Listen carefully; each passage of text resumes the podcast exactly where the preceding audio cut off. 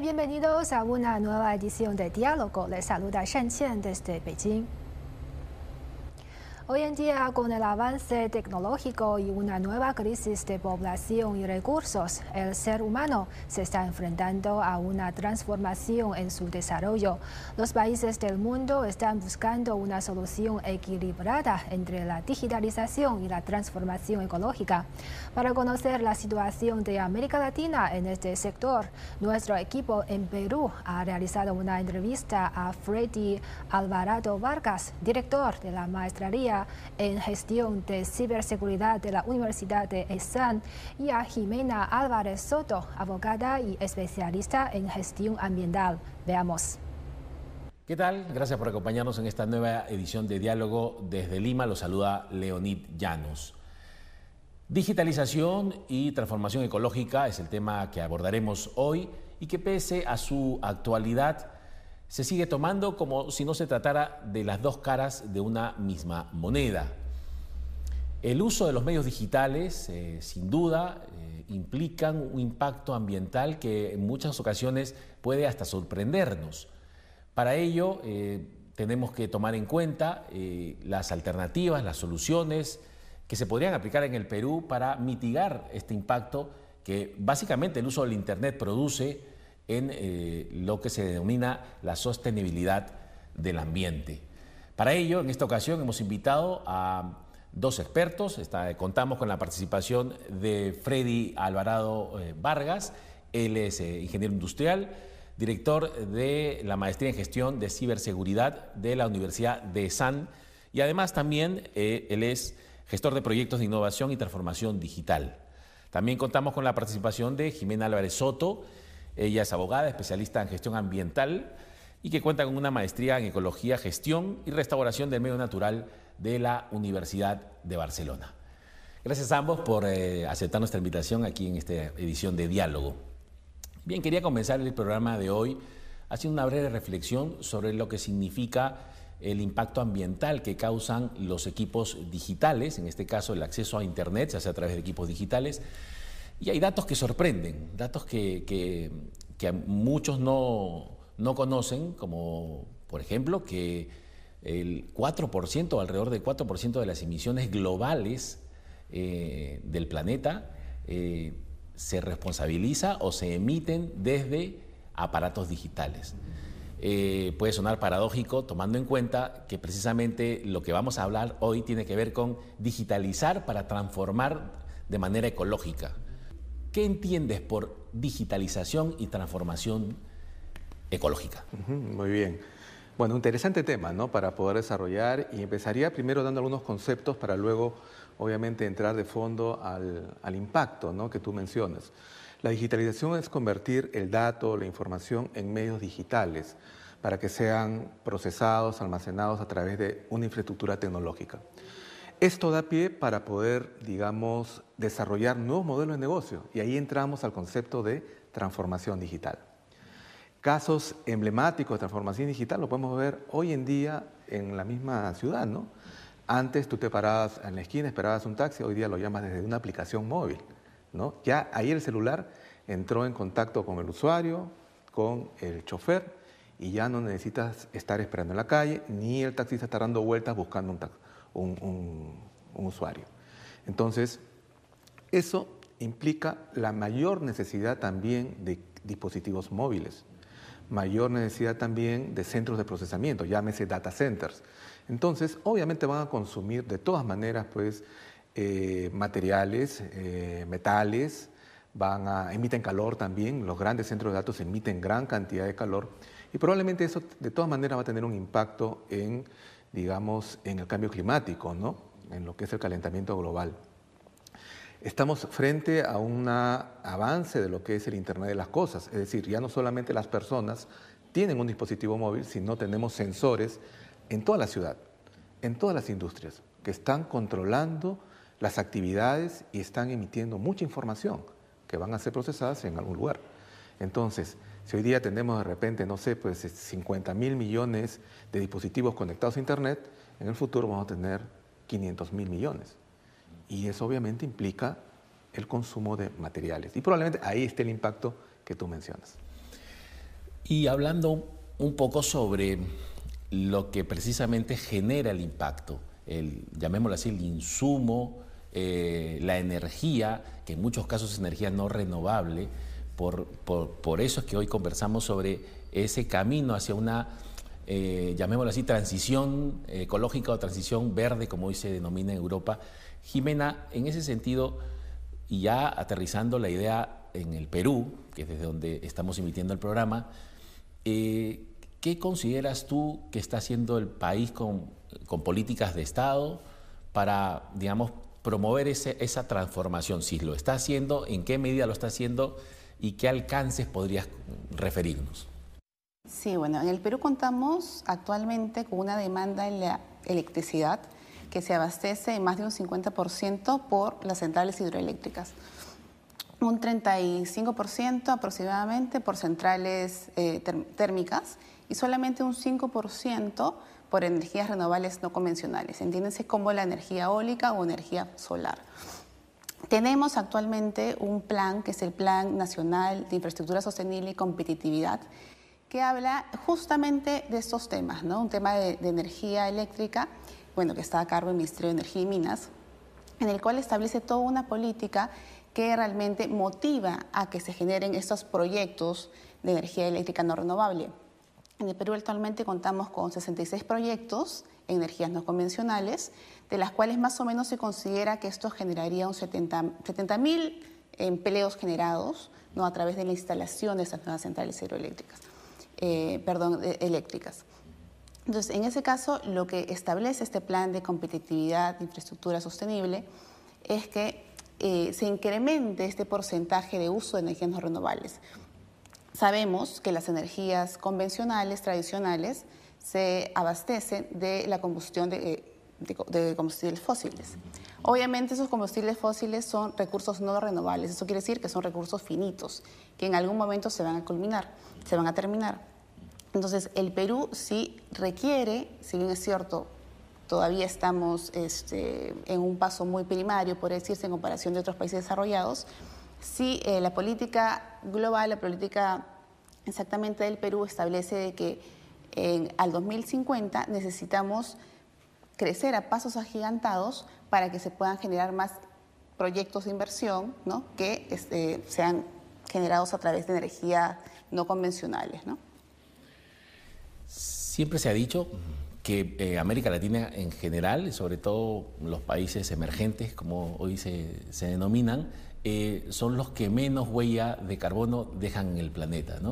Esto ah, siempre ha generado una serie de, de especulaciones, de opiniones encontradas, sobre todo desde el lado de Occidente, desde el lado de los países desarrollados, que hoy ante la necesidad de sostener, porque la verdad es la necesidad de sostener un planeta, que es el planeta que todos habitamos, este, se ven eh, forzados a generar este tipo de, relaciones vinculantes entre los países para que tengan eh, o hagan esfuerzos para mitigar el impacto. Pero vuelvo a lo que digo, nosotros como país emitimos eh, o generamos un impacto ambiental menor. Sin embargo, en el contexto internacional, ¿cómo crees que el Perú está desenvolviéndose frente a estas circunstancias. El Perú, ¿en qué lugar está ubicado frente a grandes potencias occidentales que hoy, eh, digamos, generan este tipo de relaciones vinculantes para que los países que menos contaminan, ¿no? estén obligados a cumplir ciertos parámetros o ciertas metas, ¿no? Si bien es cierto lo que comentas es real, el Perú en comparación con otros países ya desarrollados emite mucho más gases, mucho menos, perdón, gases de efecto invernadero pero ¿qué pasa? Eh, el Perú, según la Estrategia Nacional de Cambio Climático, que está a cargo, bueno, lidera el Ministerio del Ambiente, establece que Perú tiene siete de los nueve requisitos para ser considerados un país que estaría mayormente afectado por los efectos del cambio climático. Por ejemplo, tenemos eh, zonas costeras, ¿no? ecosistemas frágiles, tenemos zonas semiáridas y montañosas, tenemos también afectación directa por sequías, inundaciones. Además, somos un país que nuestra economía se mueve mucho por las materias primas y el uso de combustibles fósiles. Entonces, eso genera que seamos un país que realmente estamos realmente afectados a los efectos del cambio climático. Entonces, en toda esta carrera de poder eh, adaptarnos y mitigar los efectos del cambio climático, es que el Perú, como un país este, en vías de, desarrollo, ha establecido eh, diferentes estrategias, ¿no? estrategias a nivel de todos los sectores, este tema de la protección al medio ambiente y acciones para poder eh, mitigar los efectos del cambio climático, es una política transsectorial, que no solamente lo lidera el Ministerio del Ambiente, sino también todos los demás sectores. Y en ese sentido se han hecho, se están viniendo haciendo muchas acciones.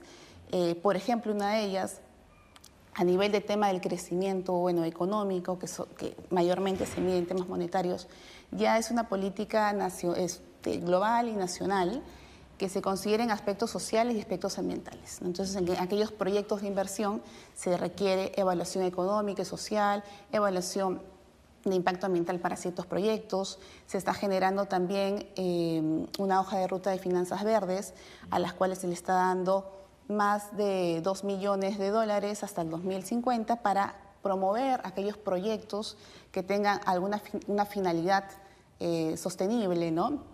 que se preocupen por el medio ambiente y que en, su desenvolvimiento, obviamente, haya este criterio de sostenibilidad. Que este criterio de sostenibilidad tiene tres ejes, un, eje social, un eje ambiental y un eje económico. Asimismo, también como Perú eh, se viene haciendo muchas actividades, ¿no? muchas políticas nacionales eh, y planes también para poder eh, incentivar y plantear efectos de la economía circular, que es un que es una economía, es un paradigma de la economía convencional. Estamos implantando una economía circular en el cual todos los recursos que tenemos, que, que tenemos en el ambiente podemos reutilizarlo. Y es más, los residuos que normalmente nosotros consideramos como desecho, basura, convertirlo en recursos, en recursos que nuevamente sean reutilizados, entren nuevamente a la cadena de valor y de tal manera poder reducir mucho el consumo bueno, de plásticos o generar un impacto mayor en el ambiente. Entonces, si bien es cierto, como dices, desde la pregunta que me, has comentado, el Perú efectivamente no emite, en comparación a otros países, muchos gases de efecto invernadero, pero sí como política de país estamos, está muy preocupado en que eh, realicemos acciones no solamente desde el gobierno, sino también desde las empresas y desde los ciudadanos, porque tenemos que entender que el derecho de vivir en un medio ambiente eh, equilibrado y sano no solamente es un derecho, sino un deber. Como ciudadanos tenemos que estar muy conscientes de eso, que cada uno de nosotros tenemos que realizar acciones enfocadas al cuidado del medio ambiente. Ya que hablas de sostenibilidad, y Freddy, es un poco esta la pregunta para ti, eh, ¿en qué medida o, cómo dimensionar eh, el, el efecto, si puede decirse de esa manera, de, de los medios digitales, de la, de la, conectividad, de esta reducción de brecha digital, en eh, precisamente este camino hacia una transición ecológica, hacia, hacia un, eh, como explicaba Jimena, hacia una necesidad de establecer parámetros de una economía circular que realmente funcione. Bueno, eh, la digitalización va a seguir creciendo de, todas maneras, pero sí la manera como afrontamos este crecimiento debe ser un, foco responsable. ¿no? Eh, hace poco, eh, te comentaba previamente que hemos estado en un encuentro justamente de Escuela de Negocio eh, denominada Red Global de Innovación y Emprendimiento, y el tema medioambiental era un tema fundamental. ¿no? ¿Por qué? Porque obviamente ya estamos sintiendo en esta época los efectos del cambio climático. Hace un momento eh, preguntaba sobre el, país. El, país, el Perú, debería verse como una reserva pues, natural ¿no? por toda la parte amazónica. Sin embargo, no hay una cultura de cuidado del medio ambiente. Tanto es así que la minería ilegal, pues tú sabes que ahí predomina y está haciendo grandes, este, grandes daños. ¿no? Al igual que los mismos usuarios que no tienen una, una política responsable. En ese sentido, eh, hay una corriente para eh, clasificar precisamente eh, la explotación de los recursos mediante un concepto que se llama economía de colores. La economía de colores busca clasificar por aspectos temáticos cómo tú explotas los recursos, pero con un cuidado del medio ambiente, con un uso responsable. Hay una, hay una ya que hablamos de la digitalización, por ejemplo, te hablaba del crecimiento masivo, cada vez estamos produciendo más este, computadoras, más laptops, más este, smartphone, pero sabemos muy bien que esos equipos tienen una obsolescencia programada. Entonces te duran dos, tres, cuatro años y inmediatamente tienes que comprar otro. Es más, cuando se malogra un equipo, te dice más, a cuenta te sale comprar uno que mandarlo a reparar. Entonces, ¿qué están promoviendo? El consumismo. Y eso evidentemente depreda el, el medio ambiente por la explotación de los recursos. Entonces, ahí obviamente tiene que haber política de Estado eh, ecoeficientes, ecoamigables, para ver cómo reciclamos, ¿no? lo que decía Jimena, cómo eh, aplicamos el concepto de economía circular para reprocesar precisamente estos desechos, por ejemplo, las baterías, por ejemplo, de los celulares. ¿no? Hay diferentes emprendimientos, no solamente en el Perú, a nivel mundial, que buscan precisamente eh, desarrollar negocios mediante, por ejemplo, el reciclaje. Hay un negocio bien interesante en el Reino Unido en el cual, por ejemplo, tratan de recuperar todo este, el plástico que está en el mar y con ese plástico, que son toneladas, ¿ah? no, son kilos, sino toneladas, lo que hacen es producir, por ejemplo, este, lentes, lentes de sol, y con, una, con un acabado muy, muy interesante. Entonces, de paso limpias el medio ambiente y de paso estás construyendo o produciendo algo que va a necesitar el mercado. En ESAN, por ejemplo, eh, tenemos una unidad que se llama EcoESAN y innovación que promueve justamente estos emprendimientos. Hay un proyecto que hace algunos eh, años tuvo un, reconocimiento, no solamente en el Perú, sino a nivel internacional, que se llama LINTI, eh, que consistía en que las macetas, ¿no? Eh, digamos, reciben los rayos solares, generan una fotosíntesis y al final están generando energía que puede ser convertible en energía eléctrica. Entonces tú tienes una maceta y tienes un toma corriente y tú enchufas tu teléfono y te estás cargando a través justamente de la energía solar. O sea, sin conectarlo a energía eléctrica. Entonces, ¿qué estamos haciendo? Estamos tratando de continuar con nuestras actividades consumiendo recursos, pero utilizando energías renovables. Vamos a centrarnos ahora en lo que Europa eh, ha denominado la transición verde y que eh, China ya ha acuñado como la civilización ecológica. Eh, ambos apuntan a desarrollar procesos paulatinamente y a utilizar herramientas tecnológicas que permitan a las empresas y, por qué no decir, a los estados, reducir drásticamente sus huellas de carbono. En ese sentido, eh, ¿cuál crees, Freddy, que debería ser el camino a seguir? Bueno, la verdad que es un tema integral, ¿no? Eh, como políticas de Estado eh, ya lo viene aplicando en lo que se llama políticas ecoeficientes, ¿no? Disminución de uso de papel, el agua, un uso responsable de la energía, pero esto va mucho más allá de eso.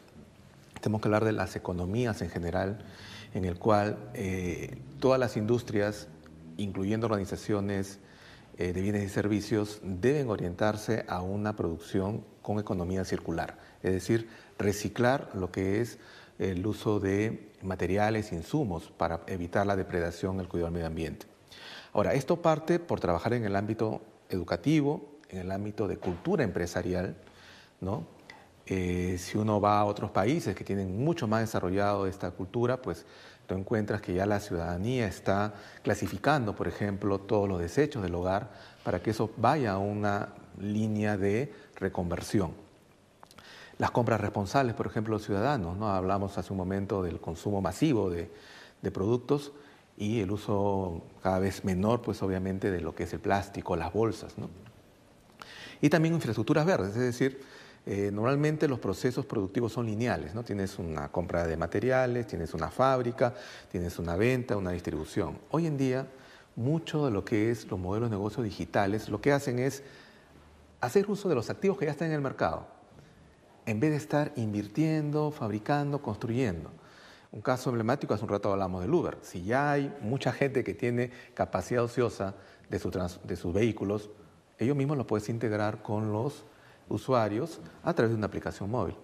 Lo mismo pasa con Airbnb, ¿no? Esa plataforma que te permite pues alquilar lo que son departamentos, casas, evitando pues seguir depredando con construcciones masivas, Entonces, estamos en una, digamos, en una época en la cual la tecnología puede ser un canal muy interesante para evitar seguir invirtiendo en procesos tradicionales, plantas tradicionales, y que seguramente muchas de ellas son muy costosas, ¿no? en un mercado tan a veces complejo, recesado, post pandemia.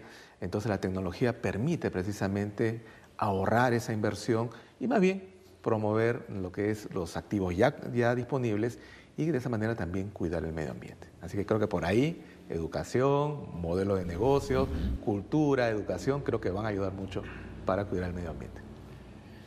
Bien, y para ya cerrar un poco eh, el eh, tema de hoy, la digitalización y eh, la transformación ecológica, vamos a conversar brevemente sobre lo que vendría a ser la falsa imagen que se ha creado a nivel internacional sobre esta preocupación ambiental. Y vamos a hablar de lo que en inglés se dice el greenwashing o el lavado verde, ¿no? que significa precisamente el esfuerzo, entre comillas, que hacen empresas para eh, posicionarse en el mercado como empresas eh, preocupadas por el sostenimiento del ambiente.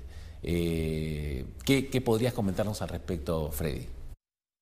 Bueno, de hecho va a continuar lo que es el consumo de bienes, servicios. De hecho, hay una cultura del consumismo. ¿Por qué? Porque, como habíamos comentado, los productos tienden a tener una obsolescencia programada.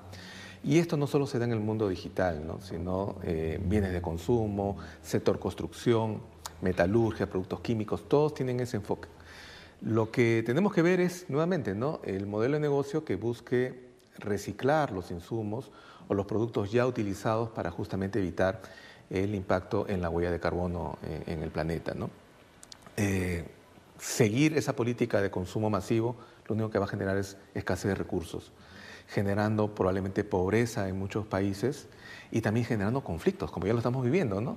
Conflicto Rusia-Ucrania, pues tiene obviamente una eh, trascendencia de, hidrocarburos, ¿no? Transporte de gas, un enfoque geopolítico, obviamente que este, va a afectar en general a todos los países porque obviamente estamos interconectados.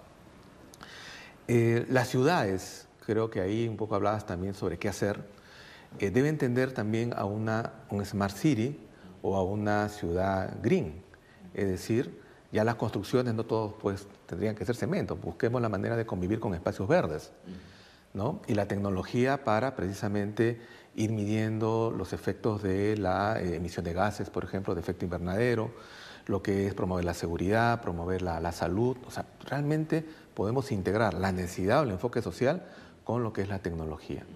Y de esa manera, pues obviamente cuidar el planeta, que es un poco el único que tenemos, como bien mencionabas al inicio de esta entrevista. Sí, sí, sí. Y, para cerrar, con Jimena, eh, mencionaba bien eh, Freddy este, que todo está direccionado hacia propósitos eh, socialmente beneficiosos, ¿no? Sin embargo, esto que mencionaba recién, que tiene que ver con el lavado verde, eh, hay ejemplo, un ejemplo emblemático, una bebida muy conocida que intentó en una campaña publicitaria lavar su imagen a través de la promoción de un envase verde. Eh, ¿qué, nos está diciendo de cómo nos encontramos a nivel, digamos, de, en el caso tuyo como experta en gestión ambiental, eh, en qué lugar estamos parados en cuanto a regulaciones, a controles? Y cómo eh, ante situaciones como esta que se deben dar también en el Perú reacciona el Estado. Sí, como hemos visto, la preocupación al medio ambiente no solamente es a nivel de Estado, sino también a nivel de ciudadanos y a nivel de las empresas, ¿no? Es un trabajo en conjunto. ¿Qué pasa? Que muchas empresas hacen, bueno, este lavado de rostro, podría decirse, ¿no? A través de la utilización de herramientas que son relacionadas al medio ambiente, por ejemplo, el uso de colores verdes, o el uso de imágenes que evoquen a la naturaleza. Eso, cuando un consumidor va y compra un producto, por ejemplo, una botella que ve dibujos de naturaleza, de plantas, verde, y dice, ah, ok, esta empresa parece que es amigable con el medio ambiente, quizás, bueno, lo compro. Entonces, te evoca a una información errada. Pero ¿qué pasa? Muchas empresas hacen el uso de estas herramientas efectivamente para hacer este, este lavado de imagen para estar en tono ¿no? o en sintonía con esta preocupación medioambiental y que consideren que su producto eh, está fabricado a través de procesos que sí son amigables con el medio ambiente, pero realmente la verdad pues no es esa, en muchos casos. Ahora, hay varias herramientas que son eh, certificaciones ambientales que me pueden dar a luces un poco como consumidor si esta empresa realmente utiliza en sus procesos productos reciclables o si para elaborar ese producto eh, hay una disminución de uso de recursos o si disminuye sus procesos para elaboración o si tal vez en la distribución es más eficiente y de esta manera hace que, porque al momento también de distribuir un producto emites eh, toda una flota, sale toda una flota de, de, transporte, no solamente transporte terrestre, sino también aéreo o por barco, que emiten obviamente dióxido de carbono. Entonces eso hace que incremente la huella de carbono de tal empresa. Pero hay ciertas eh, certificaciones ambientales, por ejemplo los ISOs, ¿no? el ISO 14001, que es un ISO en el cual pues, muchas empresas de manera voluntaria pasan esta auditoría para que se establezca que sus procesos o su empresa eh, realice acciones en favor del medio ambiente en el tema de construcción tenemos las certificaciones LEED que también validan que esas construcciones se hayan establecido a través de materiales quizás reciclables o que utilicen para la construcción de esta edificación herramientas que eh, hagan de que podamos eh, obtener o quizás beneficiarnos de la luz solar, ¿no? del inclusive el movimiento del viento, ya que tal vez ingrese más aire y no, no utilicemos ventiladores. Eh, también tenemos en el tema forestal empresas que se dedican a la fabricación de cartón y una certificación que es de la FCC, que verifica que, esta, que este uso de materiales no sean obtenidos a través de tal ilegal, etc.